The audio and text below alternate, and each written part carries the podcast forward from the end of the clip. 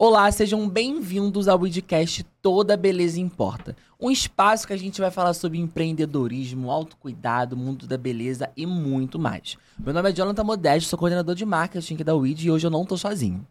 Meu nome é Ana Paula Rodrigues, eu sou especialista de produtos da WeedCare e é com prazer imenso que a gente vai entrevistar essa mulher maravilhosa. Maravilhosa, porque o tema de hoje é incrível. O, o, o episódio de hoje é beleza interior, a maternidade, o autocuidado.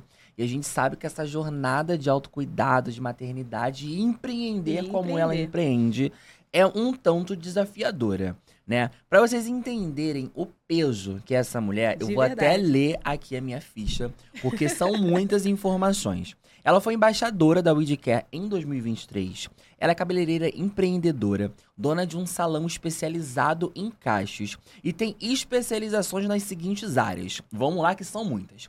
Maquiagem, penteado, marketing digital, marketing normal também, PNL, foto, edição de vídeo e ainda atua como mentora no curso Manual dos Cabelos Naturais e em breve vai Uau. lançar o seu próprio método para aperfeiçoar seus, os seus profissionais, essa galera que quer aprender o que ela faz. Técnica para profissionais. Exatamente. E eu acho que eu tô- pelo que eu tô vendo, tá ficando assim, fantástico.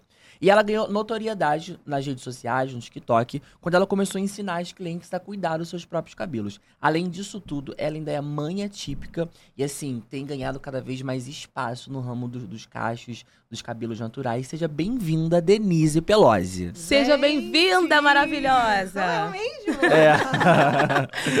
ah, eu adoro, é tão bom ouvir, né, em voz alta, assim, alguém falando da gente. É maravilhoso. Nossa, pensar que há um tempo atrás eu desenhei esse momento e ele aconteceu, eu visualizei. Obrigada, Luigi, gente, é um prazer, vocês sabem o quanto eu sou fã da marca. É impressionante, assim, a minha trajetória toda com a WID, eu tenho um carinho especial, né? É um relacionamento pessoal, mais do que profissional para mim. É, já nos conhecemos desde 2016. A WID acreditou em mim demais. Eu aproveitei todas as oportunidades que a vida me deu e a WID faz parte disso. Bom, para quem ainda não me conhece, meu nome é Denise Pelosi, eu sou tudo isso aí que eles falaram. Especializei bastante para chegar até aqui hoje. Que muito, maravilha. muito obrigada. Seja muito bem-vinda. E assim, a gente tem muita coisa pra conversar hoje. É, assim, pra, pra eu entender, hoje você, hoje você se encontra como tudo isso, foi embaixadora em 2023 da marca, né? Mas como que foi o início da sua carreira? Como que você começou? Como que foi essa trajetória toda? Porque hoje as pessoas devem ver Denise Pelosi, mas como é que foi a trajetória? Bom, eu vim do zero, né? Vim do- de um lugar que tinha pouquíssimo investimento em educação, do subúrbio do Rio de Janeiro e tal, sem muita grana também para investir. E eu comecei na área da beleza mesmo ainda na adolescência. Aquela adolescente que começa a ter um talento, desenvolve um Uhum. talento para cuidar do cabelo das amigas. É sempre, minhas amigas sempre me chamavam para cuidar do cabelo delas. E tudo começou a partir do bullying que eu sofria na escola. Nossa. Gente, eu, eu me envolvi com a área da beleza por causa desse problema. Fui fazendo, fui fazendo quando eu fui ver. é, em um dado momento da minha vida, eu estava trabalhando num comércio de roupas, né? E fui convidada por causa desse talento, porque eu estimulava as minhas vendedoras a se arrumar, ensinava truques de maquiagem, como arrumar cabelos e tal. Na época a gente ia pro cabelo liso, né? Que era o tradicional do momento, aquele rolê da progressiva, da inteligente. E a partir daí, um amigo meu, que já era cabeleireiro, falou: Olha, você tem talento, vem trabalhar com a gente no salão. E eu era gerente da loja. Eu falei: Olha, será? Vou largar um, O financeiro, né? De um gerente para ser assistente de cabeleireiro, ganhando um piso na época, 520 reais. Eu falei: Não sei, mas. E com, aonde que eu vou estar daqui a alguns anos? Porque ser vendedora tem uma certa idade, né? Sim. De shopping e tal. Eu falei, preciso pensar no futuro, dar um passinho para trás para de repente dar alguns para frente. E assim começou a minha a minha o meu momento na área da beleza, então eu fui no que eu acredito ser o natural, fui bem de baixo mesmo, fui primeiro assistente de cabeleireiro. Na época eu já ma- maquiava mesmo sem saber sem ter feito curso, perdão, porque saber eu sabia, né? A vida me deu o curso principal de maquiagem, então fui ser assistente de salão e do artista do salão, e como eu maquiava muito bem, é, eu acabava atendendo os principais clientes dele. Então eu peguei dois serviços meio que sem ter curso nenhum. Então já era um talento natural ter essa sensibilidade com a beleza que na época era focada num perfil só de cliente. E depois eu comecei a entender que eu não gostava muito das, da forma que as coisas andavam. Uhum. Eu vim entender isso de repente há pouco tempo, né? Depois de me especializar nos cabelos naturais, mas na época eu já não gostava muito de escovar cabelos cacheados. Eu achava meio que um absurdo só ter isso como opção no salão. Né? Tinha total noção que poderia trazer algum tipo de dano para cliente, então era mal visto de alguma forma pelos empresários, lógico, porque se isso só tem como esse Uhum. serviço no salão e você que trabalha ali não quer fazer, você é o quê? Não Sim. quer trabalhar, né? Mas isso era uma coisa daquela época, hoje não é mais assim. E hoje eu vejo que era a minha intuição já me avisando o caminho que a minha vida ia tomar no futuro, mas eu não tinha a menor noção de que as coisas iam acontecer desse jeito. Então precisei estudar muito, me especializar e tive contato com a UID porque eu era cabeleireira. Sim. Mas você é maquiadora, né? Você teve muito sucesso, inclusive, no Facebook, enquanto Sim. maquiadora. É, você maquiou alguns famosos, esteve dentro da casa de muitos famosos. Sim. E, e eu, foi um desafio entender se era maquiagem, se era o cabelo, pra onde que você ia seguir. Como é que. Porque assim, hoje você se encontra enquanto especialista de cabelos naturais, de todos, na verdade, todos os tipos de cabelo, né? Sim. É, e, e como que você entendeu? Não, eu vou pro cabelo. Qual é a sua relação também com a maquiagem? Como é que foi isso? A pandemia, ela me fez, né? Ela me obrigou a fazer escolhas. E eu acho que tudo isso que aconteceu com o Covid, ele veio trazendo uma certa, um divisor de águas para a vida de muita gente. Não foi diferente comigo.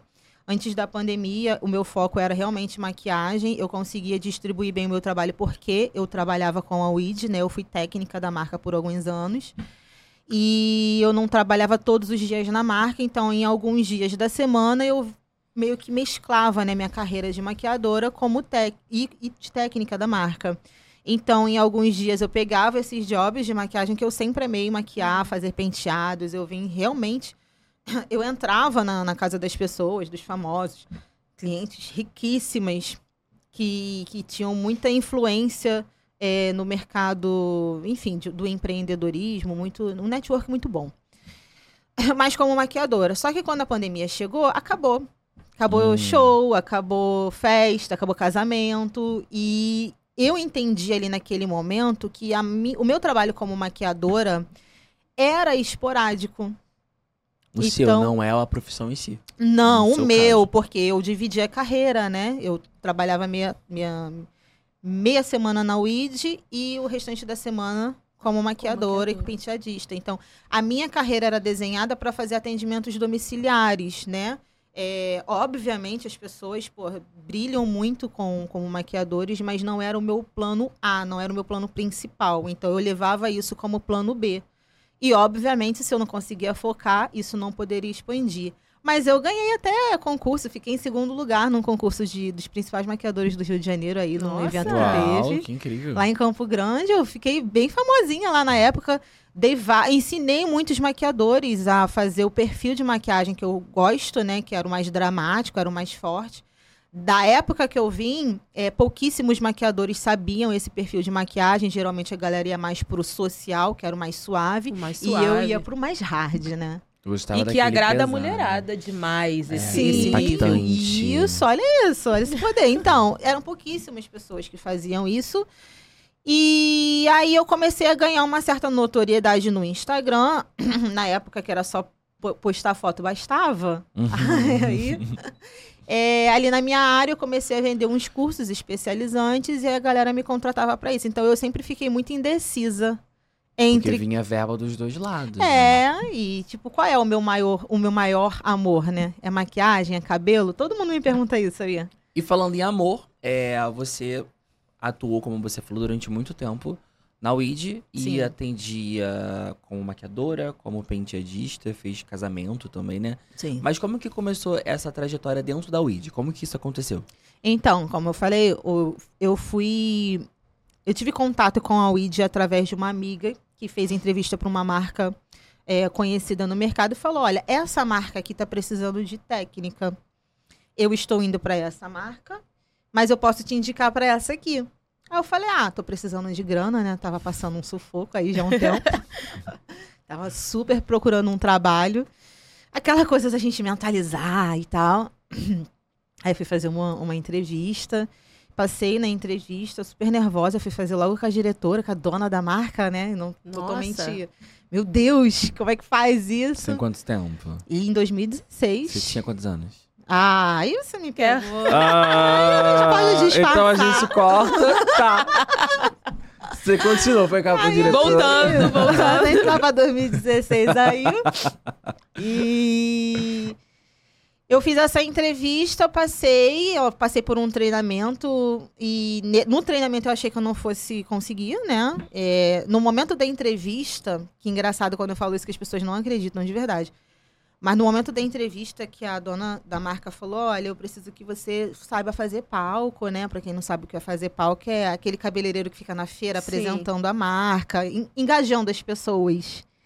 E Encantando, né? Encantando as pessoas. E o meu maior pânico era falar em público. Ah, não brinca. E eu falei, gente, não tem como. Eu, eu plena na frente dela, tá bom, mas é, é, com- é com emergência, assim, né?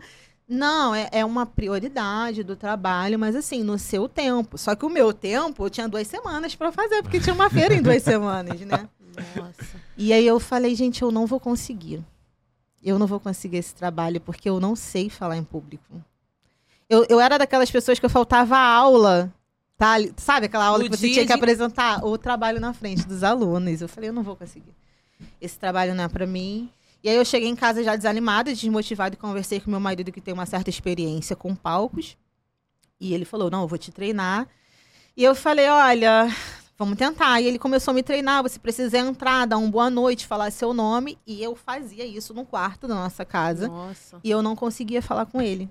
Meu Deus. Eu não conseguia falar com ele, Bloqueio sozinho. mesmo. Bloqueio. Total. E aí eu falei, gente, eu não vou conseguir. Eu não tô conseguindo. A fala não sai, sabe? E ele falou, você vai conseguir. Então, assim, meu marido, ele, ele é uma pessoa extremamente importante e eficiente nesse meu trajeto, na minha Uhum. carreira, porque ele foi o primeiro a acreditar. Ele falou pra mim, quando ele me conheceu, ele falou, você vai ficar rica. Você tem muito mais poder de ficar rica do que eu. Falei, nossa. Nossa. Isso é um, um gatilho? É um... e naquele momento aquela fala me assustou, né? Porque eu não acreditava. Foi como, eu ficar rica cabeleireira? Não. A gente é cabeleireiro por, por plano B. Porque dá certo, na, dá errado nas outras carreiras, Uhum. aí vai ser cabeleireiro, né? Inclusive, é essa visão que a sociedade tem. E a gente vê que, principalmente na era da informação, a gente vê que não é assim, né? A gente, inclusive, investe pra caramba. E é uma das coisas que eu converso muito com os meus profissionais. É loucura a gente querer ser cabeleireiro porque só deu pra fazer isso. Hoje em Sim. dia não é mais assim. A gente precisa ser especialista, a gente precisa estudar para o assunto. Então, nesse momento que eu tive contato com o ID, é, num primeiro momento eu achei que não ia rolar, e fui, E me rolou. joguei e fui aprendendo aos poucos. A marca, eu, eu- por isso que eu falo, a ID, ela, a gente tem um relacionamento pessoal, porque a marca me deixou à vontade e eu aproveitei as oportunidades, entendeu? A WID não me pressionou, mas ao mesmo tempo era trabalho. Eu precisava entregar. Precisava você se cor- desenvolver, né? Exato. E você foi Exatamente. correr atrás, né? correr Eu não atrás. consigo agora, mas eu vou fazer de tudo para conseguir. E consegui. Que E incrível conseguiu. isso. Isso é muito bacana, porque você vê que tinha uma dificuldade, tinha um medo de Sim, subir num uma palco e fobia. subiu e fez acontecer. Sim. E o trabalho foi se desenvolvendo e começou a aparecer nas redes sociais da WID, não foi Sim. isso. É, Só que chegou um momento que começou a dar muito certo a sua visibilidade. Sim. Você continua se dizer. Eu acho que muito desse teu processo vem também desse primeiro passo de subir no palco. Sim. Eu acho que aquela Denise que subiu no palco hoje, ela, ela tá aplaudindo essa Denise que tá aqui dando uma Nossa, me entrevista. arrepiei inteira.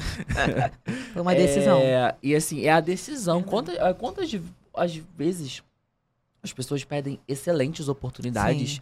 Pelo medo. O medo bloqueia, O né? medo bloqueia, o medo controla a né? mente da pessoa. Se você não ti- se você tivesse cedido aquele medo, hoje você não estaria aqui e tudo isso teria acontecido. Sim. Mas falar em medo, tu fez uma mudança na sua carreira. Sim. Hoje você não é mais especialista da marca, né? Você não é mais Uhum. técnica da marca.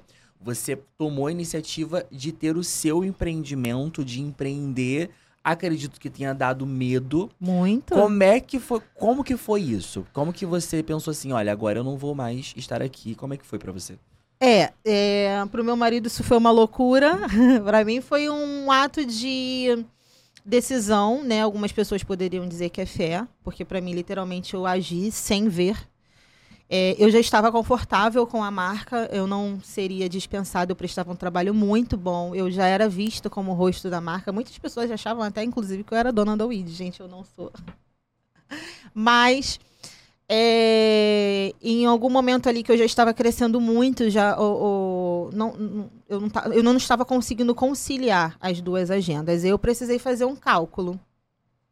Ou eu vou fazer o meu caminho, que está realmente muito grande, está me exigindo muito, ou eu continuo na minha zona de conforto, que estava boa, né? Então, assim. Era interessante. Era também. interessante eu ficar. Era interessante eu ficar. Só que aí eu voltei naquela Denise lá atrás e pensei, será que eu, eu abro mão desse aqui pra ir dar uns dois, dois passos pra trás pra alcançar mais, de repente pegar um impulso, chegar mais longe?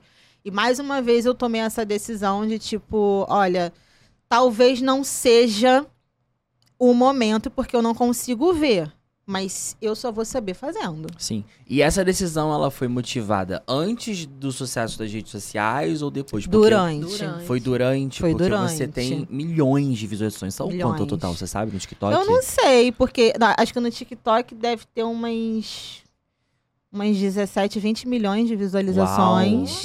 Nossa. Porque tem vídeos assim de 10 milhões, tem uns hypes desses assim, né? Acontece É, variações, né? acontece. E no Instagram também, então eu não sei, eu não parei pra somar isso ainda. Aí você toma, tomou essa decisão de.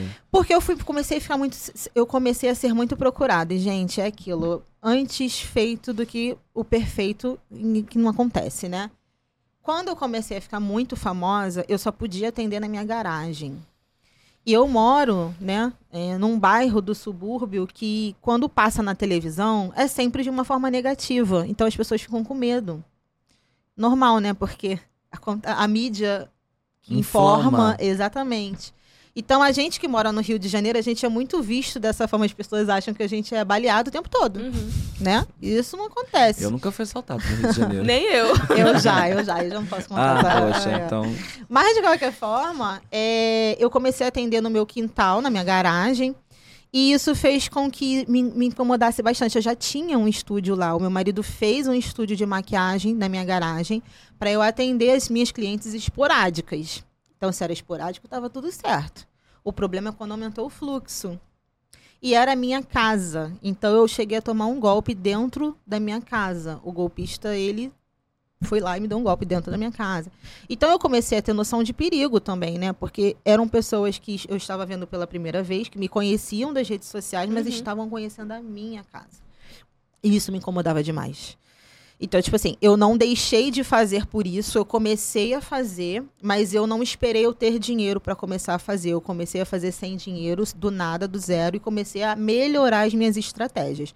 Quando eu comecei a ser muito mais procurada, criar essa visibilidade aí com os virais nas redes sociais, eu falei, é o momento de eu alugar um espaço, ainda que pequeno, ainda que início, para eu tirar essa galera da minha casa, porque é, fica, mais, fica mais confortável para o cliente, a gente fica mais à vontade, né? E eu, eu nunca gostei. Eu sempre gostei de zona de conforto, mas eu nunca gostei de me acostumar com isso. Eu sempre avanço. Eu me incomodo um pouco quando as coisas estão Zona de muito conforto iguais, não né? é acomodar, né? Exatamente.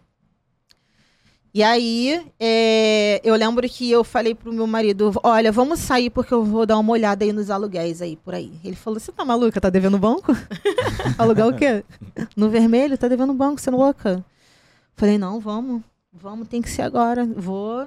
E aí a gente começou, porque eu sou ansiosíssima, né? Eu de- decido um negócio aqui, eu tenho que alimentar esse negócio aqui na minha cabeça. Eu não consigo simplesmente relaxar, não, vamos segunda-feira, não, vamos agora. E isso tem o lado bom, né? E tem um lado ruim, um lado- gente. Mas, de alguma forma, deu certo. Sim. Eu fui, comecei a andar ali pelas áreas e encontrei um- uma barbearia que tinha fechado e até então, a princípio, já tinha, já tinha sido alugada. E eu fiquei desanimada, mas continuei. E no dia seguinte, mais uma vez, eu fui rodar e vi a plaquinha lá de aluga. Eu falei, olha, não foi alugada, hein? Acho que é um sinal. E aí, eu conversando com a minha espiritualidade, pedindo orientação, falei, olha, vai dar certo, vamos confiar. E aí eu liguei pro rapaz, no momento que eu vi a placa, eu fui a primeira pessoa. Logo em seguida ele já ligou uma outra pessoa e foi direto com o proprietário. Então ele falou: "Não, se você quiser, eu seguro para você". Aí fui, enquanto ele estava fazendo uma obra, eu estava juntando uma grana, estava atendendo na garagem, juntando a grana só do, do depósito. Esquece, não tinha mais nada. Vamos juntar a grana do depósito, eu levo os móveis que estão na minha garagem. O resto foi o Michel que fez, foi meu marido. Então, pintar, tudo, tudo. Michel que fez tudo. E aí, é, comecei ali, pagando os aluguéis aos pouquinhos, já muito, vira, muito viralizada, né? E a- quando eu aluguei essa, esse local, que é meu atual salão, eu já estava muito grande. Então o dinheiro ele começou a chegar de maneira volumosa. Então, assim, chegava e saía, porque eu investia num Uhum. móvel novo, né? Uma melhoria e tal, Num conforme curso. num Especializações. curso. Não, no curso até hoje. Esquece, nunca vai parar. Perfeito. Lindo, né? Maravilhoso. É uma inspiração. E a gente tá falando, assim, de, de profissão e você fala com muito brilho nos olhos, né? Nossa. Então, falando em amor, tem a maternidade também. E aí a gente precisa, a gente quer entender como é, você consegue conciliar e como isso interferiu, como ser mãe, como a maternidade Sim. interferiu na sua escolha profissional. Porque são dois. Porque isso, porque como mãe eu consigo acertar é, nesse ponto que tudo que a gente faz, a gente primeiro pensa nos nossos filhos. E com certeza, para sair da WID, para empreender de uma forma mais direta, você pensou no seu filho. Porque nesse momento era só um filho, né? Sim, era um filho só. e agora como são que dois. você decidiu isso unindo com o sentimento da maternidade? E ele foi planejado? O primeiro foi, não digamos planejado, mas foi muito querido. Ele foi meu bebê arco-íris e uma voz vargando. O que, que é Eu tinha é porque eu tinha perdido dois, dois, dois Uhum. outros fetos e na segunda perda ele já veio. Então é como se fosse uma, uma espécie de recompensa. Não sei explicar com todos os detalhes. Mas é como se fosse o nosso presente, É o um nosso presente. consolo, né? Todos os filhos são um presente. Uhum. Mas dentro dessa característica de perdas, né? Que a gente fica ansiosa, picos de. Muito problemático perder um, uma- um aborto espontâneo. É, eu acabei sacrificando um pouco a, a realidade do meu filho, que já não era boa. Então a gente passava perrengue financeiro, meu filho não tinha o que comer, gente. Era isso. Ah, uma história muito parecida com a maioria dos brasileiros. Uhum. É, eu não tive os melhores investimentos de- em estudo vindo da minha família. Então, eu estudei em escolas ruins, eu tive- não tive uma boa educação. E, por um dado momento, eu comecei a pensar assim: olha, tem alguma coisa errada. Porque eu atendo artista, eu atendo gente rica, famosa, milionária. Qual é a diferença deles para mim? E aí eu comecei a entender que tinha que ter alguma coisa errada. Eu era muito boa. Por que, que eu tô fazendo essa comparação? Porque Uhum. o meu serviço era muito bom. Ninguém atende artista sendo ruim. De verdade. O artista não vai deixar você entrar na casa dele se o seu serviço não for bom, se você não for ética, se você não for pontual, se você for excelente com o seu serviço. Então eu já sabia que eu era excelente, mas eu não tinha dinheiro. Por que que meu filho tava passando Mas perrengue, ele né? veio depois da transição de carreira, ele veio em que momento? O Saulo veio antes, a transição de carreira. O Saulo veio. é, o Saulo é de 2019, né? Pré-pandemia. A transição pandemia foi é. 2020, não foi? é, 2020 veio o, o primeiro. Né? Impactou muito quando ele nasceu, sua carreira? Porque você atendia, trabalhava na UIT, como você falou, atendia... Não, mas o Saulo ele ia pra, pra casa das clientes comigo. Tem foto de- do Saulo com jogador de futebol, inclusive. E Isso assim, é a galera deixava, né? Também não era, não não era assim, ei, Alguém- aceita meu filho aí. Mas as minhas clientes sempre tive um relacionamento muito amigável com elas. Então elas sabiam da minha realidade de, tipo, sou mãe. Então eu. eu- ou eu te atendo e o meu filho tá aqui, eu não tenho com quem ele deixar. Como é que a gente pode resolver? Não, pode trazer, as clientes adoravam. Algumas pessoas que eu não conhecia muito, eu não deixava entrar. Então ele ficava no carro com meu marido enquanto eu estava em atendimento. Então E eu rolava essa parceria. Você disse que houve um estalo, né? Sim. Assim, na sua cabeça. Tem alguma coisa errada? Tem eu alguma coisa atendo, errada. eu sou, eu sou boa no que eu faço. E que estalo foi esse? Não, calma aí. Eu tenho que parar, eu tenho que pensar. Tem alguma coisa que tá indo para um bolso furado. Sim. Como foi isso? Eu comecei a entender o seguinte: o problema não é meu serviço. Não é. Os meus clientes comprovam isso. Então tem que ter alguma coisa que eu. Seria possível eu estar fazendo alguma coisa de errado? Que estranho. Não, gente. Eu vi que em algum momento ali eu precisei entender como é que estava o meu inconsciente. Foi um trabalho Hum. mental que eu fiz. Primeiro eu reconheci que eu não tinha informações es- precisamente necessárias para uma carreira sólida. É, eu não tive educação na escola, educação financeira, sobre empreendedorismo, eu não sabia nada. Eu empreendia porque era o que a vida me dava. Eu não tinha carteira assinada, então eu precisava empreender. E eu tive esse estalo porque quando eu olhei para o Saulo, passando aquelas necessidades sem saber que ele estava passando, porque ele era um be- bebê, eu pensei, tá, e quando criar consciência, o que, que, que, que eu vou fazer? Né? Como, como é que faz Uhum. uma mãe quando seu filho quer? Quer, quer isso aqui, mãe? Eu não, não tinha, sabe? E eu cheguei num momento da minha vida que eu pensei: olha, eu vou embora do Brasil, eu tenho um parente fora, e aí eu vou seguir a vida lá, mas o meu filho, ele, ele chegou na minha vida para literalmente me fazer fazer escolhas. E eu falei, é por causa dele, ele não é o motivo para eu dar errado, ele é o motivo para eu dar certo. Nossa, e aí lindo eu, isso. Né? Pegou um Nossa, muito bonito isso. eu usei ele para eu acontecer na minha carreira. E eu acho que deve ser um difícil. Deve ser difícil você equilibrar carreira, maternidade, Muito. casamento, Autocuidado. Muita. autocuidado. Como que você equilibra isso tudo? Olha, eu costumo dizer que, tipo assim, a gente só ensina sendo exemplo. Ninguém ensina abrindo a boca só pra. A gente tem que viver o que a gente acredita, né? Então, assim, eu, eu entendo que eu sou importante pro meu filho porque eu sou importante pra mim. Eu preciso ter saúde, eu preciso me cuidar. Porque a gente ensina pro- a importância para as nossas crianças a partir do que elas veem em casa. Então, eu me trato como importante. E, inclusive, foi isso que eu vi que estava errado lá atrás Hum. né? É, eu não tinha essa informação. Então, eu primeiro me reconheci como uma pessoa mais importante da minha vida. Eu preciso de ajuda, eu preciso melhorar, eu preciso saber o que está errado, eu preciso ajustar o que está errado, porque não é só saber. Senão a gente entra num, num negócio de Sim. se martirizar, né? Eu não consigo, eu sou ruim mesmo. E não é isso, é criar consciência e fazer algo para melhorar. Foi esse o caminho que eu trilhei. E aí o meu filho, ele ele simplesmente Ai, gente, é muito difícil de falar do Saulo, mas ao mesmo tempo é fácil, porque ele foi o primeiro, agora vem um dom. Mas a minha.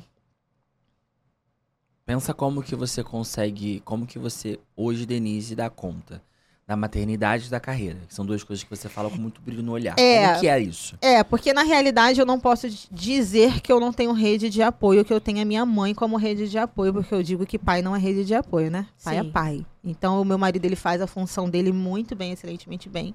Então ele é meu parceiro de jogo na vida, nós estamos em um jogo. E a nossa rede de apoio é a minha mãe, que me ajuda sempre com muita dedicação, no melhor que ela pode, para os netos dela. Mas assim, é, a gente, eu não me cobro muito ser perfeita, sabe? Tipo, se eu sou uma, uma excelente empre- empresária hoje, talvez eu tenha falhado como mãe um pouco, né? Sacrificado meu tempo Uhum. com os meus filhos. E tá tudo certo, porque eu tô fazendo isso para eles terem uma boa vida, mas amanhã ou de repente daqui a pouco, quando eu tiver um tempo com eles, o tempo é sempre de qualidade. Os meus filhos, eles têm uma educação extremamente criteriosa, trabalhada no elogio, até porque o meu filho é Sim. autista, então eu não eu, eu, eu quebrei ciclos, eu fui ensinada com pancada e eu Ai, que lindo. na realidade eu Lindo isso. aprendi com pancada, né? E Tá ensino com muito curando a amor. próxima geração. né? Exatamente. E falar em curar, você tem um trabalho assim lindíssimo que Sim. cura pessoas. É, como que você, enquanto especialista, entende a importância do seu trabalho de cuidar do cabelo, da autoestima das pessoas? Qual é a sua visão em relação a isso? Eu não cuido de cabelo, né? Eu falo que eu cuido, eu faço cabelo por acaso, assim. Por acaso eu tô fazendo cabelo ali. Mas no meu atendimento eu tô ouvindo mulheres, né? Eu tô ouvindo gatilhos, eu tô ouvindo histórias é, de pessoas reais, né? Eu não trato meus clientes como uma nota. Então, a partir do momento que elas têm contato comigo, eu vou ouvir e eu vou entender o porquê aquilo está sendo representado ou é, entendido como um problema no cabelo. Uhum. E o problema, na realidade, está no estado emocional da pessoa.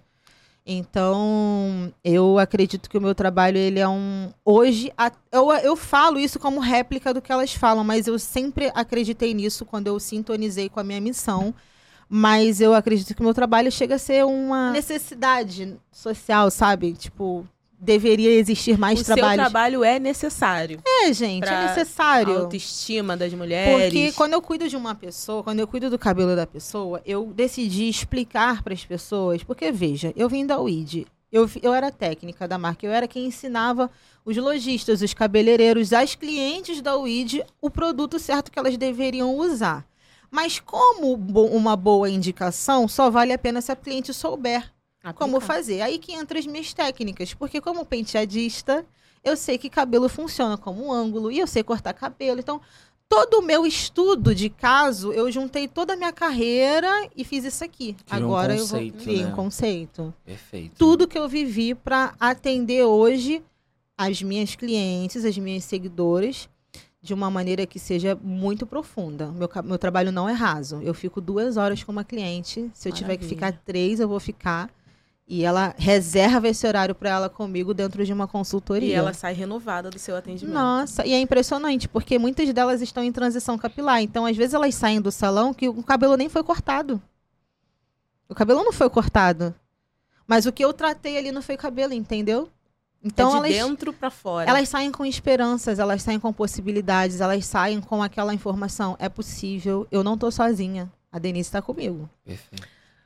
Em um certo momento você mencionou que existiu um ponto que você precisou se priorizar. Não, calma aí. Eu primeiro, para que eu consiga cuidar dos meus, eu preciso estar bem. Sim. E isso aconteceu há um tempo atrás, mas eu acredito que como mulher, como mãe, isso acontece todos os dias na sua vida. Sim. E aí, sobre o seu autocuidado, você cuida de muitas mulheres, você cuida de muitos sentimentos. Sim. Mas e você? Como você faz para conciliar no meio de todas essas suas tarefas o seu autocuidado, o seu Denise? Complementando, Isso ficou muito presente no, no puerpério dela. Sim. Que ela trazia isso muito nas redes sociais, do autocuidado, quem tava acompanhando ela Uhum, nos de stories. A gente, quando a gente tem um certo tipo de alcance, a gente vira referência. Eu sou uma autoridade. Então, eu tenho que tomar cuidado até com as coisas que eu falo, porque as pessoas vão se inspirar, se inspirar e se espelhar em mim. Verdade. Então, a partir do momento que eu falo, é possível. Às vezes as pessoas não sabem que é possível, sabia? Às vezes uma mãe não sabe que ela pode se arrumar, passar um batom, passar uma basezinha, Uhum. um corretivo, finalizar o cabelo. Tá tudo bem ela tomar um banho de três minutos e hidratar o cabelo naquele momento, porque ela tá voltando os olhos dela para ela e no puerpério é sempre para outro ser, é um novo ser, é o corpo humano trabalhando pro para sua criança sobreviver. Só que nesse momento você perde o protagonismo e perder o protagonismo da própria história é muito ruim. Para a mulher, isso é traumático, por isso que existe até aí, acredito que a depressão pós-parto, né? Verdade. É, de ver- é assim mesmo que funciona. É É, desesperador. nesse momento, a gente se sente de fato, não é romantizando, Não, mas não. de fato a gente se sente fragilizada. E aí vem com, essa, esse apoio. E, e mais ainda, é, eu sou casada com um homem que super entende, mas ele é homem. Ele não vai viver isso. Ele nunca vai viver. Mas ele, o que ele pode fazer é apoiar. Então, o que, que eu pensei? Eu não posso terceirizar isso. Eu não posso esperar que o meu marido vá fazer isso por mim. Eu vou fazer. Lavar o cabelo, passar a sua maquiagem. né? Não, e não é só. Ainda. Porque o cabeleireiro faz isso, entende? Eu vou fazer. Eu preciso chegar e me conectar comigo. Uhum. Porque eu posso muito bem ir lá no salão e pedir pra alguém lavar meu cabelo, não posso? Não posso pedir pra alguém passar uma maquiagem. Mas eu já tô terceirizando isso. E, o- e a minha conexão? E a minha, o meu grau de importância? Uau. Onde eu tô na minha vida? Uma responsabilidade que é sua consigo mesma. Exatamente. Porque senão eu não trato ansiedade, eu não trato depressão, eu não trato a minha mente. Eu terceirizo. E quando o cabeleireiro, eu não tô na casa das clientes. Todos os Verdade. dias e no day after, como é que faz? Como é que é a faz? pergunta que mais fácil pra Vou te mim. ligar. Entendeu? Então, o que eu trato ali no meu salão é o inconsciente das pessoas. Eu faço elas se enxergarem como importantes, independente da fase. Transição capilar, porra, big shop, não gostei do meu cabelo natural, quero voltar pra Uhum. química. Não importa como eu vou pegar essa cliente, eu vou tratar ela por dentro primeiro, Incrível. entendeu? E falando disso, né, eu como especialista recebo muitas mensagens também, assim como você, de expectativa. Elas chegam até a gente com expectativa de tipo, não, esse atendimento aqui vai mudar a minha vida. E a Sim. gente precisa trazer essa cliente para real realidade. Sim. O seu cabelo é o seu cabelo, o seu Sim. cabelo é a sua personalidade. é, esse momento vai passar, calma aí, vamos, vamos auxiliar. Sim. Como você lida com. Você, Denise Pelosi. Sim. Como você lida com essa expectativa das consumidoras, das suas clientes, de trazer, de fato, a realidade daquele momento para elas? Eu acredito que eu não massageio o ego das pessoas. Eu entendo a realidade para tratar aquele momento, porque cabelo e vida é fase. Então a gente muda de ideia, ponto. Não dá pra gente ficar sacrificando uma cliente porque, ah, agora eu quero o teu cabelo natural, agora eu não quero. Ai, nossa, não quero mais o cabelo natural. Eu não faço isso. Eu vou tratar a fase da pessoa. Então, da forma que ela chega pra mim, eu primeiro entendo o que tá acontecendo ali e entendo como é o possível cabelo dela. Uhum. Porque, assim, a cliente, ela também é fruto. Ela é vítima de outras vítimas, gente. Uhum. Nossa sociedade é problemática pra caramba. Muita coisa. Então a gente está se te- a gente tá tentando se curar. A realidade é essa. Então eu, ten, eu tento trabalhar a empatia e não a opressão. Entendeu? Eu, eu Entender os crio- porquês, né? isso, eu crio uma linha de raciocínio. Porque os clientes chegam pra mim querendo outro cabelo. Ah, eu até aceito fazer a transição, mas eu quero esse cabelo aqui. Mas aí não dá. O meu cabelo é parecido com esse. Aí o que, que eu faço? O seu cabelo é parecido com você. Seu cabelo é exclusivo, é Verdade. único, é seu. Vamos esperar pra gente ver o que, que vai acontecer e a partir daí a gente vê o que, que a gente pode fazer. Vamos tratar hoje o que a gente, o que você precisa saber hoje. Entendeu? Uhum. E vamos vivendo essas fases, porque assim, é necessário a cliente entender que está tudo bem, que ela está numa fase. Senão ela começa a viver na ansiedade. Não, quando meu cabelo crescer, quando eu cortar, eu atendo todos, todos os dias pessoas, pessoas perdão, ansiosíssimas com o dia do corte. Sentam na minha cadeira, além de serem histórias tristes e profundas, elas choram muito. Nossa. Então, a minha, a minha consultoria, eu decido ser até exclusiva para ela ter esse momento. Inclusive, eu não trabalho com homens. Eu trabalho com mulheres e LGBTQIA+, porque as histórias de são muito parecidas, né? De, de, de ataques, de invalidação, Verdade. entendeu? A gente sabe, a gente sente um pouco a dor umas das outras, mas a gente foi treinada a invalidar a dor dos outros. A nossa dor é sempre pior. sempre mais importante. E nesse momento, a gente falando de. Passamos por esse momento da maternidade, né? Como você lidou e o que você indica para as mulheres passam, né? Eu passei, você passou, com certeza. Muitas mulheres já passaram por esse momento do, da- do pós-gestação, do puerpério. E chegou aquela temida queda capilar, chegou aquele Hum. temido enfraquecimento capilar. Como você fez e o que você indica? Gente, linha cabeleira é a primeira coisa que eu já vou falar, mas eu vou explicar por quê. Porque senão as pessoas falam, ah, tá indicando. Preste atenção. Quando a gente nasce, a gente não tem que se vacinar? Verdade. Por quê? Criar os corpos, Né? proteger. É muito mais fácil você cuidar de um corpo saudável do que tratar um corpo doente. Ponto. O melhor tratamento é a prevenção. Então, as clientes, elas pecam muito por deixar de por deixar para cuidar do cabelo quando ele já está caindo. É muito mais trabalhoso, é muito mais caro, porque é pele. É couro cabeludo e tudo de pele é muito mais caro. Então, a linha cabeleira, ela tem uma inteligência para tratar e atuar nesse ponto de prevenção e queda também. Então, ali a gente tem um tônico, a gente tem um shampoo, a gente tem ativos na linha, é, Prohairin, extrato de gengibre, biotina, que são ativos estimulantes. A pele absorve e acelera a produção do crescimento do Hum. cabelo. Porque quem faz o cabelo crescer, gente, é o corpo, tá? Obrigada. Mas prestem atenção, o corpo funciona com estímulos e vitaminas. Então a gente indica a vitamina para ajudar o corpo, para favorecer o corpo, gente. Estimular. Lógico, lógico, porque assim, quando o neném nasce, acabou o hormônio. O, o, o, o- a máquina corpo humano precisa de um tempo para se recompor Sim. né? Todo o nosso hormônio vai para o momento do parto, é por isso que o cabelo cai. O cabelo não é um órgão vital, gente.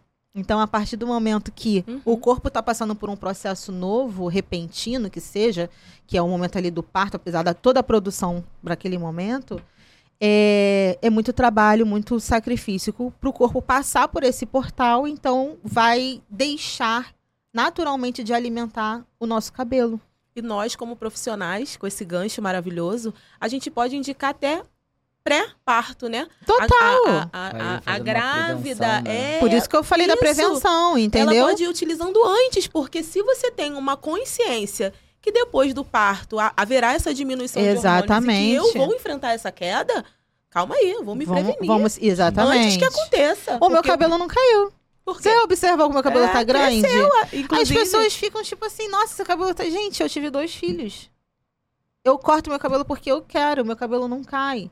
Não é possível, não estou falando, né, que isso Eu não entendi. aconteça, mas eu estou falando que se eu trato muito bem do meu cabelo, eu tô ajudando o meu próprio corpo. É. Eu não tô entregando tudo pra ele fazer sozinho, eu estou me ajudando. Aí entra aquele negócio que eu te falei de se tratar como importante. Uhum.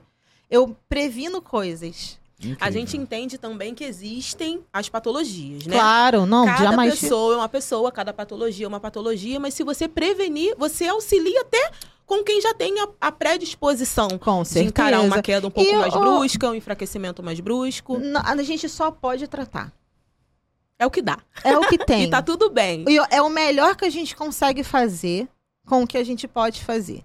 Porque, assim, se você tem uma doença autoimune, por exemplo, que o seu cabelo vai cair, se você está passando por um tratamento, né, de câncer, por exemplo, que o seu cabelo pode cair, o que, que você vai fazer? Você vai abrir mão de tudo? Você só pode se cuidar. Tratar cabelo é, não é só sobre cabelo, gente. É sobre reencontros. É sobre posicionamento, é sobre protagonismo. Por isso que eu falo, não cuido só de cabelo. Por acaso eu faço corte, porque aí tem outro rolê Uhum. muito profundo, porque eu respeito a escolha, o momento do corte de cada cliente, né? Mas ainda assim, eu gosto de pensar que se a gente tá feliz, a gente consegue fazer o outro feliz também. Muito então bom. isso começa com a nossa importância dentro de casa. E a a, gente não- em relação com o próprio cabelo, né? Com certeza. sobre isso. E, e, e as pessoas meio que criaram uma, uma coisa de tipo que cabelo natural, ou de repente é simples, ou é, é muito romântico. Cabelo natural é relacionamento, é altos e baixos. Tem dias É. bons, ruins, a gente ama, outros dia a gente odeia. Verdade. Sim, e fala muito sobre como você se vê também, Sim. né? Eu já fiz transição capilar três vezes. E cada vez que eu fiz a transição capilar, foi uma nova relação com o meu cabelo. Nossa. A primeira vez que eu fiz, eu exigi um cabelo muito definido, que tava Perfeito. naquela ditadura dos cachos perfeitos, né? Eu fazia dedo lise, eu saí da, da progressiva. Eu chamo isso de protocolo de transição. É, é muito difícil. Todo com mundo passa isso. por essa fase. Eu Entrou em transição, se automaticamente se exige. Definição muito, muito, muito. Não E pode ter frizz, não pode ter volume, Não pode. pode não ter nada. After, todo dia aquela escravidão do, do cabelo muito cacheado. E o perfeito, Mas, né? olhando sobre a visão mais psicológica e terapêutica da coisa, eram épocas que eu me exigia muito. Sim. Eu exigia muita perfeição, muito coisa em mim. Então chegou um momento que eu alisei de novo. Alisei, pintei, fiz tudo de errado. Tive uma crise de ansiedade, taquei tesoura no cabelo sozinho. Saí cortando sozinho, Gente. porque eu tive crise de ansiedade mesmo. Sim, eu que não, sei. não entendi. É, você sabe. E eu fui cortando, e eu lembro que eu liguei pra ela, eu falei assim, eu acho que eu estraguei meu cabelo Ah, inteiro. Eu acho. Foi assim. É. Eu eu taquei tesoura mesmo, porque eu Sim. tive um pico de ansiedade muito forte. E aí eu resolvi fazer tudo que eu tava me privando de fazer enquanto cacheado. Aí eu pintei, aí eu fiz tudo, porque tem muito disso que você não pode descolorir, que você não pode pintar, que você não pode aquilo. E o cacho tem que estar perfeito. E eu peguei repulso ao cabelo cacheado.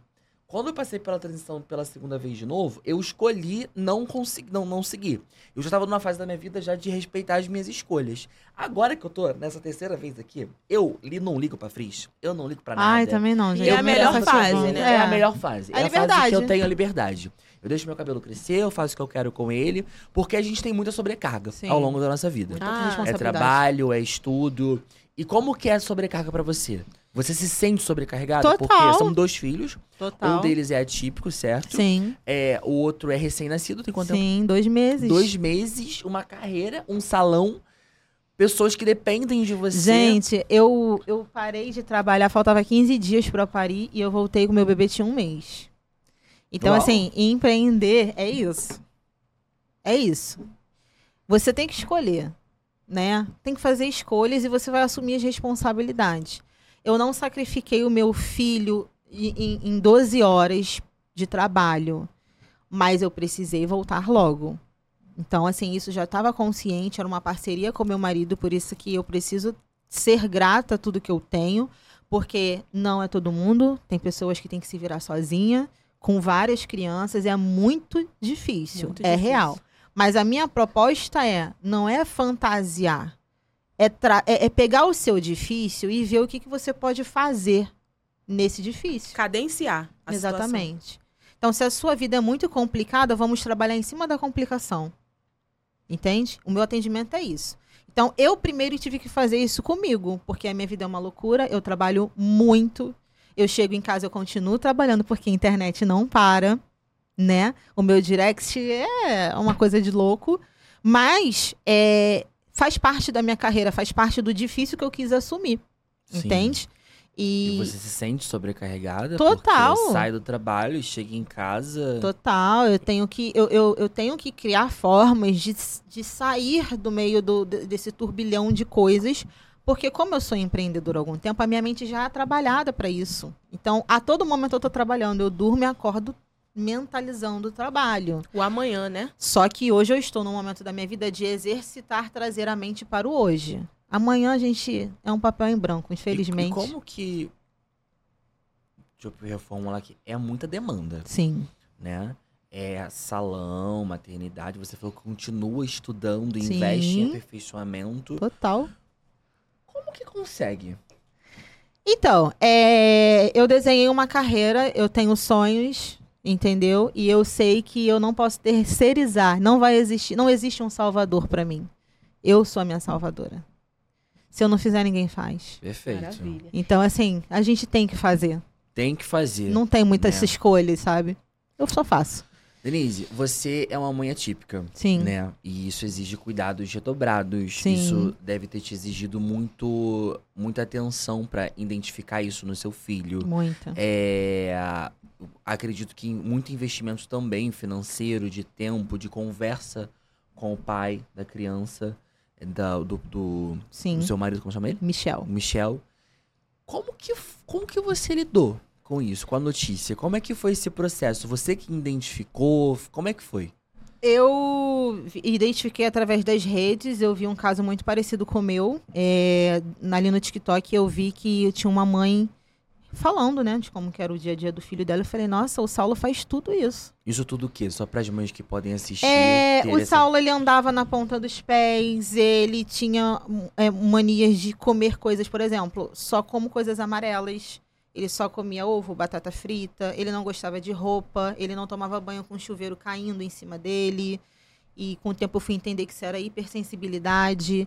Ele tinha hiperfoco com brincadeiras. Ele não falava, então ele já estava batendo dois anos e meio sem dar uma palavra. Ele começou a querer falar com um ano, papai, papai, depois ele parou, retrocedeu, que é algo que a gente precisa observar numa criança atípica, faz isso. Ela avança e retrocede, se não for é, a- a- tiver os cuidados ali direcionados. E já tinha pessoas diagnosticadas na família Hum. com casos mais avançados, né? Eu acho que é assim que se fala.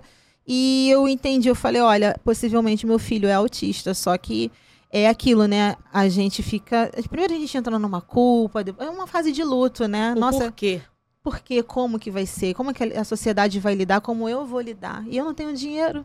Porque quando na- o Saulo nasceu, quando ele, quando eu descobri, né, quando ele, quando ele foi diagnosticado de fato, não, porque foi só com quatro anos, mas ali pelos dois anos que eu comecei a ter contato, eu não tinha dinheiro. E hoje meu filho é medicado, só um remédio dele custa 500 reais. Então eu falei, eu preciso ter dinheiro. Eu preciso trabalhar. Não há outra forma. Não há Você outra colocou na forma. sua cabeça, não há outra forma. Não Por que, há. que eu falei dos porquês? Porque eu também sou mãe atípica, né? Sim.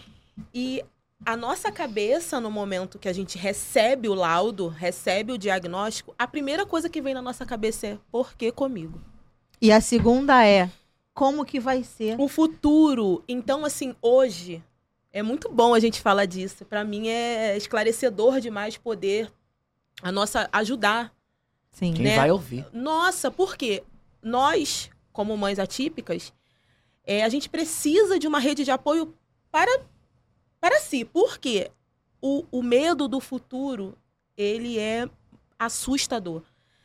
Acredito que, como eu, você também fica. Como será o futuro do meu filho? Sim, gente, isso, isso esbarra muito numa coisa que é importante a gente falar aqui, já que a gente está falando no assunto. Muita gente entra em negação. E eu acho que é a pior coisa para criança. Porque quando a gente entra em negação, é um ato nosso, é um medo nosso, mas essa criança precisa se desenvolver. Ela precisa.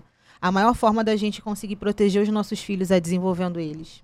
Não tem jeito. A gente não sabe o que vai acontecer com a gente.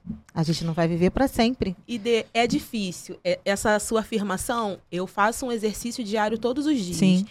E eu tenho um- uma referência muito bonita que é o meu pai. O meu pai fala isso pra mim.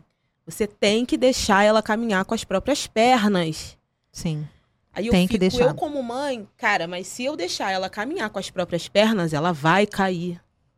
É porque você tem uma, uma impressão, né? Você, você é protetora, nós somos protetoras, porque saiu de dentro da gente, né? A gente que fabricou esse coração, gente.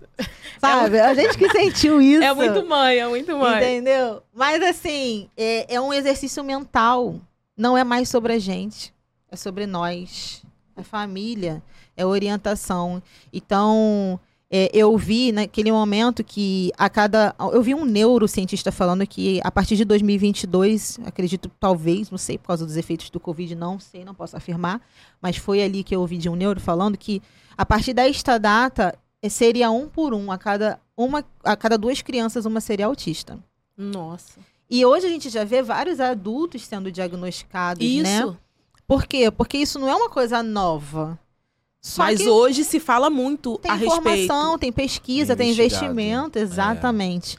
E isso é muito bom, porque a gente hoje já começa a. Caramba, era por isso então. Sim. Então, hoje, a gente conversando sobre isso, eu tenho certeza que a gente consegue ser uma fonte de Sim. apoio para muitas mães, muitas mulheres. Com certeza. Ou até mesmo pais, né? Sim. que estão em casa. E como podemos deixar esse recado? Como podemos apoiar umas às outras em relação à maternidade, autocuidado, carreira? Sim. E a gente consegue conciliar sem causar o que ele mencionou, que é a cobrança, né? Aquela tempo Gente, inteiro querendo acertar. a gente precisa entender que é difícil. Vamos normalizar essa fala? É difícil, mas é possível. Tem que ser possível, sabe? Eu vejo muitas pessoas falando assim: Deus não dá o que você não consegue suportar, então vamos trazer isso para nossa realidade? Vamos acreditar de fato nessa frase? É difícil, não é fácil ter filho atípico. Não é. A gente sofre o tempo todo. é, a família sofre. é caro pra caramba, tá? E o que eu falo, se você entende que é difícil, você consegue identificar estratégias. Como que você vai fazer agora? Entendeu? E faça um dia de cada vez. E as fases Faz vão o melhor. ficando mais. Eu acho que a gente vai aprendendo a Sim. lidar com cada fase. Porque é tudo novo. Chega a fase do bebezinho, né? Que você é a descoberta. Hum, Sim. E aí aquela a fase da negação, como você Sim. mencionou.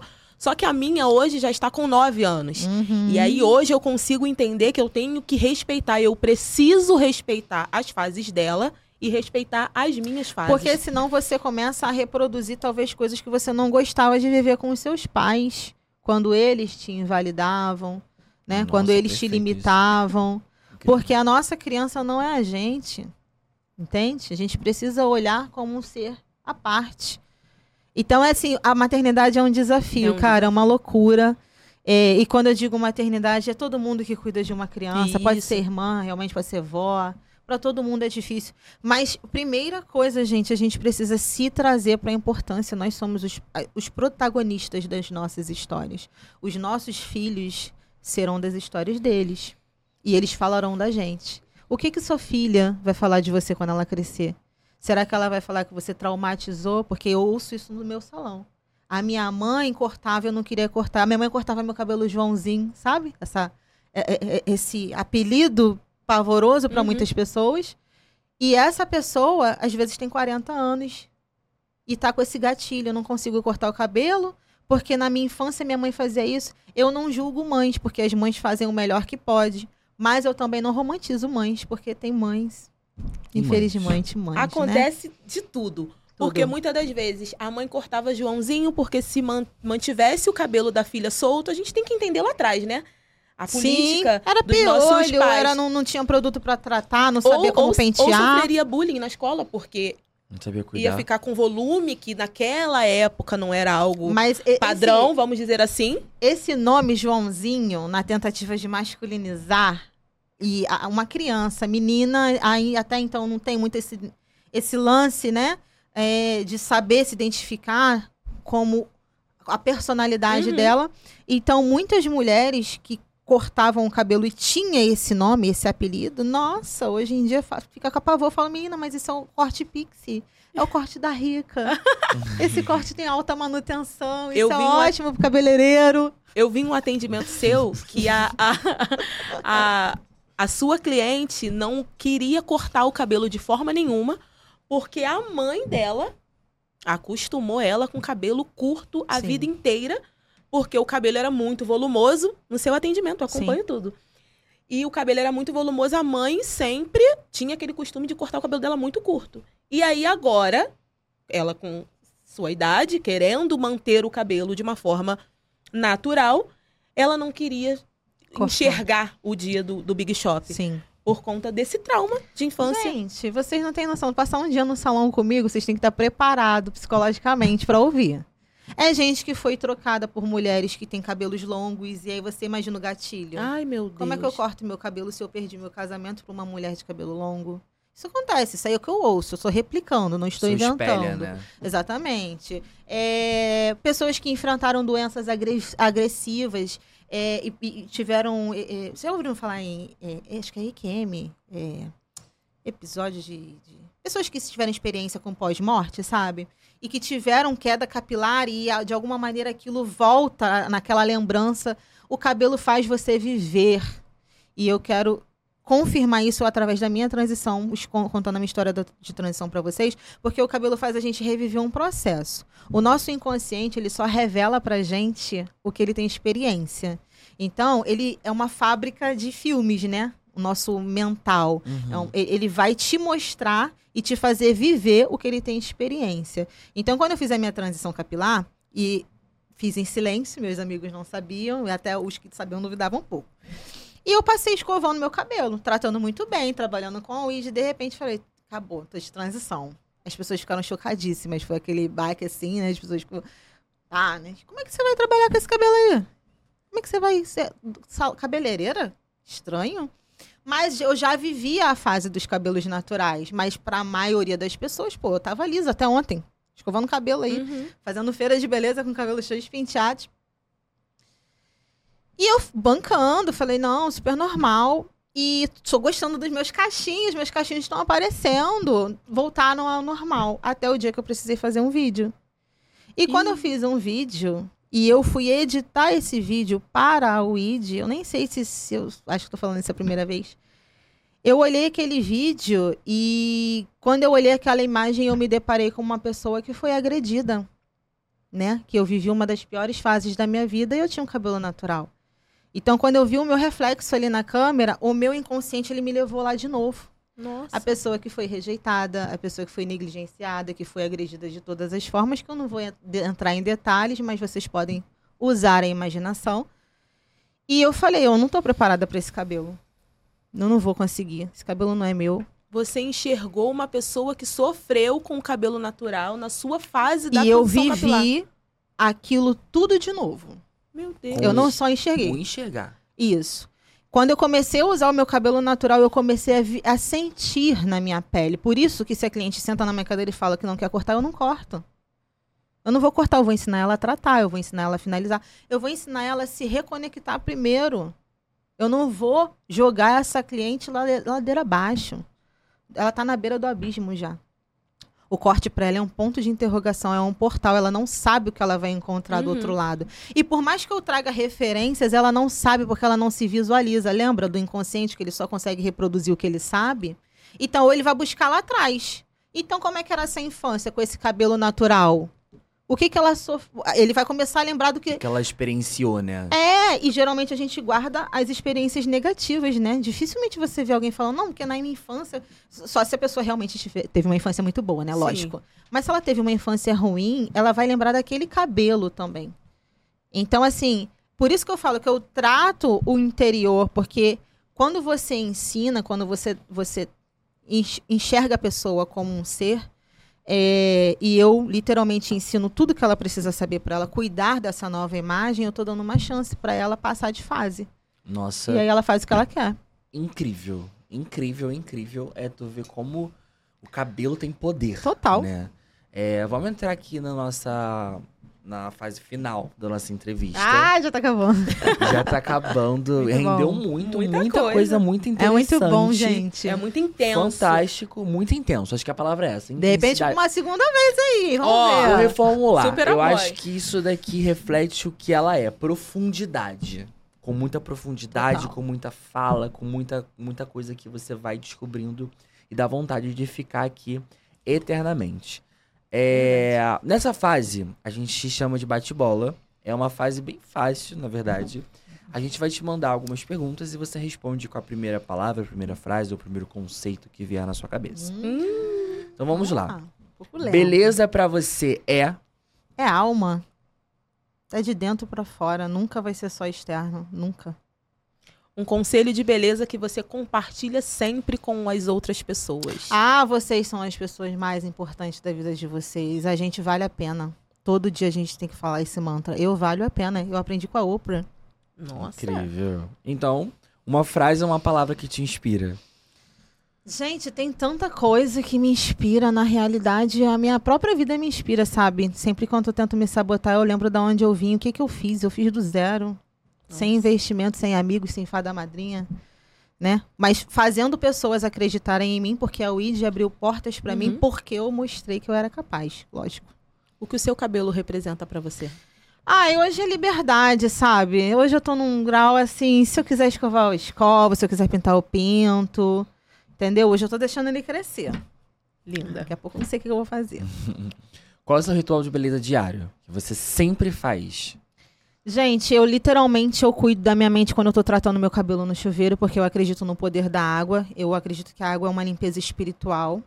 E no momento que eu tô fazendo um tratamento ali, que a minha pele tá com- tendo contato com esse momento, desse benefício, o meu corpo inteiro Hum, entende e me traz, assim, outros benefícios, né? Eu começo meu dia literalmente tratando meu cabelo. E qual o item de beleza que você não pode viver sem? Ah, maquiagem. Era um só. Ai, gente, a Que é uma maquiagem. necessaire inteira. Ah, não, só. Vamos falar de cabelo. Eu, o mousse da Weed é uma coisa assim que eu nunca vou abrir mão de usar. Eu tento, eu tento, eu juro.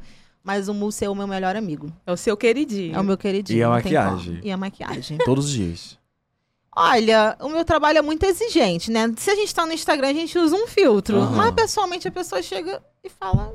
Engraçado, não é a mesma pessoa. Te conheci aqui, assim. Então, É necessário, né? Faz vezes. parte do meu trabalho, eu já faço isso há muito tempo. Sou maquiadora. Dificilmente você vê um maquiador sem maquiagem. É verdade. E autocuidado pra você é o quê? Olha, primeiro ele começa no mental, mas eu acredito que a saúde, que é, tra- é, perdão, saúde, família e trabalho, que é uma frase de um homem que me inspira, né, que eu acompanho o trabalho dele. Então eu acho que o autocuidado, ele é a partir do momento que eu dou atenção para todas essas áreas, porque quando eu falo de saúde, eu falo de saúde física, mental, espiritual, né? Então Tudo. tudo, começa em mim para depois ir para todas essas outras áreas. E se você pudesse dar um conselho pra Denise Pelosi um pouco mais jovem, o que seria? Gente, Acredita. Tu, olha, eu acho que se eu. A minha terapeuta, ela fala, né? e vai lá naquele momento, naquela criança que estava sendo agredida. Vai lá naquele dia. Senta. Isso é um trabalho hipnótico. Eu acho que é assim que se fala, né? E é um conselho que eu realmente dou para as pessoas. Senta com essa criança, olha dentro dos olhos dela e acolhe. Tá tudo bem, você vai conseguir. Isso aí é um caminho que você vai trilhar. Você vai chegar em algum lugar, vai dar certo. Tem que dar certo. Só vai dar errado se a gente quiser, né? Porque não É dá verdade. terceirizar. E um arrependimento. É, é- é um, ao mesmo tempo que é um arrependimento, eu também não me culpo. É não ter começado antes. Ter me sabotado muito antes de fazer isso, porque eu, como eu comecei aqui a falar, eu era tímida, eu tinha fobia de público, então eu passei muito tempo da minha vida falando que rede social não era pra mim. Eu era maquiadora, então eu tava acostumado com backstage, né? Então, e aí eu comecei a me sabotar. Então, tipo, não é pra mim, eu não sei fazer, eu não sei como faz, eu não sei como fala. Os meus primeiros i- vídeos da Weed são péssimos. Nossa, horríveis. E aí eu acho que o meu maior arrependimento é esse, mas hoje eu vejo que tá tudo bem. Foi tudo no tempo que tinha que ser. Não dá pra Incrível. pensar diferente. E o seu maior orgulho? Eu, primeiramente, aquela que faz a minha- Eu que agradeço a mim mesmo. Nossa, bota um take da Anitta aí agora. Gente, mas assim, é literalmente a construção da minha vida que eu fiz, porque hoje eu tenho uma família muito bem. A minha família é muito feliz, cara. Ai, Eu-. Eu acho, eu falo isso, eu me orgulho da mãe que eu sou. Eu me orgulho da esposa que eu sou. Eu, eu tenho coragem, eu tenho a audácia de elogiar os meus filhos, de nunca criticar eles, porque a gente cresceu numa era onde que as pessoas criticavam, né? Você é burro, você não pode, você é incompetente. E eu nunca gostei, eu nunca consegui aprender sob pressão. Eu sempre aprendi quando alguém me elogiava, sabe? Nossa, você é boa. Como, por que você não faz isso? E aí eu começava a me desenvolver. Então eu faço isso com meu filho, inclusive autista. Então eu vejo o desenvolvimento dele a partir do elogio que eu trago para ele. Eu não sei se isso tem alguma base científica de verdade, mas eu vejo a evolução dele porque eu não critico, eu não bato, entendeu? Eu não falo mal dele para ele. E eu tenho até algumas estratégias com meu marido de tipo deixar ele ouvir a gente falando bem dele, sabe? Ih, é uma estratégia. É uma estratégia. Que tipo assim, máximo. nossa, o Saulinho foi, foi bem hoje na escola, né? Não faço a menor ideia de como é que foi. Entendeu? Eu, eu, sabe, porque a gente. Já reparou que isso acontecia com a gente? A gente passava assim na cozinha, a mãe tava falando mal? Ou o pai, ou alguém da família? Então, uma estratégia meio que inversa. Meu filho também bebe na taça. Eu já vi que isso virou um E meme. cozinha o próprio ovo. Oi, cozinha o próprio Ele ovo. frita os ovos dos corações que ele come. Sim. Ai, que bonitinho. Com quantos anos? Com- ele começou com três. Quem Mas quer, sozinho, acompanha ela nos stories, que vira e mexe, ela tá mostrando Eu ele mostro. E é muito fofo. Porque foi assim que ele começou a comer. Não foi porque, ah, eu vou empoderar cedo. Não, gente. Eu, aprendi, eu ensinei ele brincando. Ele quebrou o ovo, ele ficou traumatizado, ficou frustrado. Eu falei, ô, calma que a gente vai comer isso aí, filho. Vamos Ai, comer. que legal. A gente não faria isso com uma visita? Pensa bem. Se a visita vai na tua casa e quebra um copo, você faz o quê? Tá não, tudo calma bem. aí, tá tudo bem, eu limpo. E se é da tua família, teu marido, tu faz o quê? Ih. E... Eu não faço nada. Eu só Não, palavras só afirmativas. Eu, assim, eu, eu, Ah, claro, eu não, prefiro gente, ficar quieta nesse, evoluídos. nesse minuto do programa. Eu trato meus filhos com esse. Eu não sou perfeita, tá? Eu tento pensar, eu tento me fazer perguntas. Como, Racionalizar, né? como que eu gostaria de ser tratada nesse momento? Meu filho é uma criança, ele tem quatro anos, gente. Eu tenho 32, ainda tô tentando entender o que tá acontecendo. Ele é uma criança. Tem que ser tratado como criança, né? Adulto não. Nossa, perfeito. E agora, me inspirando na maravilhosa Marília Gabriela, é Denise Pelosi, por Denise Pelosi. Gente, não tem nem o que dizer. não sei, não tô sabendo, não peguei esse episódio. não assisti esse programa. Olha, cara, eu realmente sou muito por mim. É, eu sou só orgulho, eu me orgulho. Todos os dias eu falo isso pra mim, eu sou grande. Eu sou incrível, eu sou necessária. Você se afirma isso diariamente. Tô como um mantra, porque senão tem outra pessoa aqui no meu inconsciente falando ao contrário. Ela é muito incrível, né? Não, a gente tá. A gente tá num jogo, gente. A gente tem cartas pra jogar. Primeiro tem que criar consciência. É difícil, mas é possível. Lembra disso. Como que vai ser possível? Então eu comecei a entender que o jogo da vida não é ter resposta. O jogo da vida é fazer a pergunta certa. Uau. Eu vivo fazendo pergunta pra vida. Como que eu faço isso? Faço pra mim, porque o meu inconsciente foi quem produziu meu coração dentro da barriga da minha mãe. Quem é que te lembra que tu tem que respirar? Já pensou? Tu lembra que tu tem que respirar? No dia a dia, na correria? Tu nem lembra. Às vezes muito mal de comer, só quando o teu estômago fica te avisando. O seu inconsciente é quem comanda tudo e você está no automático por causa dele. Cria consciência e estratégia pra viver isso. Pra aplicar a programação do inconsciente. né? Exatamente. Você com você mesmo. Muito Porque você só pode isso. mudar o mundo se você mudar o seu. Como é que Nossa, você quer incrível. mudar toda uma sociedade problemática se você tem o seu próprio desafio e não consegue? Nossa, Meu perfeito. Deus do céu. E isso que ela disse, né? Se perguntar e fazer as perguntas certas. A gente tem Sim. que começar a parar de focar no problema Sim. e, e começar a perguntar o que que eu ainda não aprendi. Sim. O é que, que, eu lá ainda atrás. preciso Uhum. fazer? Não, ai, tá dando errado, que coisa chata, Cara, eu não vida não dá consigo. certo. Gente, não consigo, tá o- afirmando que não consegue. é, o meu problema não era serviço. Como eu falei, eu já trabalhava com artista, com gente rica. Aí eu comecei a me perguntar, o que, que eu posso fazer para ganhar dinheiro? O dinheiro que eu quero ganhar. Aí vinha outra pergunta no meu inconsciente. Quanto que você quer ganhar? Não, eu quero ganhar mais. Mas 50 centavos é mais? É. É. Quanto mais? Números. Diz pra mim. Isso é um jogo do teu inconsciente. Quando você começar a fazer pergunta pra você, você vai ficar chocada, chocado com o que você vai. O que vai acontecer no, no teu. aqui dentro, no teu Nossa. universo. E é do ser humano Sim. buscar respostas. Sim. Aí você vem com. Faça a Uma pergunta. bomba dessa aí. Faça a pergunta. Jogou. Por quê? Faça a a gente pergunta. o tempo inteiro se pergunta, mas por que o meu cabelo é assim? Mas por que a minha pele é assim? Mas por que eu vim nessa família? A Mas família do aí é a pergunta certa. Porque isso aí não tem o que você mudar. É. Não, mas por que o meu cabelo é assim? Como que eu posso lidar com isso? E como Que eu que eu- posso ser feliz com esse É. cabelo, com essa pele, com esse Aceitar. corpo? Isso. Se conhecer, né? É, Porque, é, gente, olha, a gente vive realmente problemas reais, tá? Mas a gente precisa se proteger e não tem um salvador externo. Nós somos nossos salvadores. Nós somos Feito nossos isso. salvadores. Feito isso, a, per- a próxima pergunta seria sobre frase de empoderamento. Pra você deixar aí Meu uma Deus. frase Pro motivacional. seu público. No meio de tanta coisa maravilhosa que você já mencionou nesses minutos com a gente, né? É, a gente queria que você deixasse para o seu público uma frase motivacional, uma frase de empoderamento. Tá. É, primeiro, eu, vou, eu tenho dois tipos de públicos, né? Clientes, seguidoras clientes, seguidores barra, barra profissionais. Falando com clientes, né? Que são pessoas que realmente têm ali muita dificuldade de se identificar no espelho. Gente, quem são vocês? Se perguntem isso. A gente não sabe quem é a gente, a gente não estudou para isso. Você pode investir o que você quiser. Se você não souber responder essa pergunta, dificilmente você vai chegar em algum lugar. Vocês são importantes, vocês são uma máquina de milagres. Tá? Principalmente se você é mulher, né? Você é um portal de vida. A vida acontece através da gente.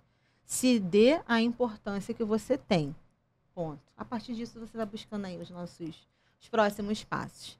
E para os profissionais agora, que eu acho que quem tiver ouvidos para saborear vai mudar de vida, tá? Ouçam as suas clientes as suas mentoras, quem vai mudar a vida de vocês é quem paga o salário de vocês. Vocês podem investir em cursos e devem, mas vocês precisam ouvir a dor do cliente. E aí vai seguir o trabalho, vai seguir o processo. Fluxo, segue o fluxo. Nossa, perfeito. Meu amor, muitíssimo obrigado pela Nossa, sua eu presença. Eu, já falei isso pra você algumas vezes, o quanto eu te admiro, o quanto você é minha... Ih, passou uma. Ah, o quanto você é minha mentora mesmo, de qual já vejo quantas pessoas você ajudou. É, é mais que necessário esse episódio pra gente falar de reconexão. Eu acho que esse é um episódio que pode falar sobre isso aqui, é reconexão. Se conectar, se ouvir, buscar respostas internas e fazer as perguntas certas. Sim. Muitíssimo obrigado. Muito obrigada. Acho que a Paula tem um presente aí, né? Ai, que Eu- delícia! eu tenho que me reconectar nesse momento, depois desse bate-papo incrível. Assim, primeiramente, agradecer antes do teu presente. Ih, te agradecer por essa oportunidade. Esse bate-papo, assim, abre os olhos sim, de muitas gente. pessoas que estão, às vezes, em casa precisando ouvir algo, algo positivo. Isso salva a vida e das você pessoas. veio, assim, com uma. Cirúrgica. Nossa, você foi Nossa. perfeita. E sabe o que que é engraçado? É que quando eu entrei nessa, eu achei que eu iria atender só um nicho de pessoas. Eu atendo toda uma sociedade, independente da grana que essa pessoa tem. Tá precisando de ajuda, me procura. Simples assim. E aí, Paula? Um mimo maravilhoso pra eu você. adoro. Eu vou deixar ela, ela revelar Deixa eu ver. qual é eu o presente. Gente, Eu aonde? acho que você é apaixonada por esse produto. Dá uma olhada, mostra aí. Ai, Gente, olha, de verdade. Eu tenho alguns tratamentos que eu faço muito no salão. Mas esse. Minha filha, é imbatível. A minha banha de colágeno, ela é um dos principais tratamentos que eu indico, principalmente para quem tem cabelos naturais, porque o colágeno não é uma proteína do cabelo, mas ele cuida do rejuvenescimento, rejuvenescimento da nossa pele. E a indústria traz esse ativo para o cabelo, permitindo é, com que o cabelo seja é, revitalizado com mais facilidade, sendo natural, visto que a fibra natural ela está enfrentando problemas com a radiação solar. Usem aí na fase da reconstrução, excelente. E Indica- é facinho, ó, só dois produtos. Indicado pra todo tipo de cabelo, não é, Dê? Dos lisos aos crespos, não tem problema. Sem Tá. restrição. Todo Sem mundo pode restrição. usar banho de colágeno e ser Sim, feliz sim, com o nariz sim. pelose. E cheirosíssimo, tá? Maravilhoso. Maravilhoso, adoro. Meu amor, muito obrigado pela sua presença. Paula, Adorei. muito obrigado por estar aqui comigo nesse episódio. Paula, lindíssima. Mas belíssima, né? Obrigada. Belíssima, Arrasa, belíssima. arrasa. Fico Me até senti- com vergonha dessa mulher aqui. Não dá pra andar do lado dela muito tempo, não. Não dá, não dá, gente. Gente, Pra vocês de casa, muito obrigado pela presença. Se vocês gostaram desse episódio, curta, comenta, compartilha. Eu tenho certeza que esse episódio pode salvar alguém. sem que essas dúvidas. palavras aqui podem virar chaves na vida de uma pessoa. Verdade. E se você quer conhecer mais o trabalho da Denise, segue ela em todas as redes sociais. Ela traz conteúdos incríveis, conhecimento, autoconhecimento, cursos para profissionais. E se você quer empreender, quer virar chaves, quer superar esse medo, segue ela que eu tenho certeza que lá você vai encontrar isso. Verdade. Esse foi o Weedcast de hoje e até uma próxima que se Deus quiser estaremos aqui novamente. Até a próxima.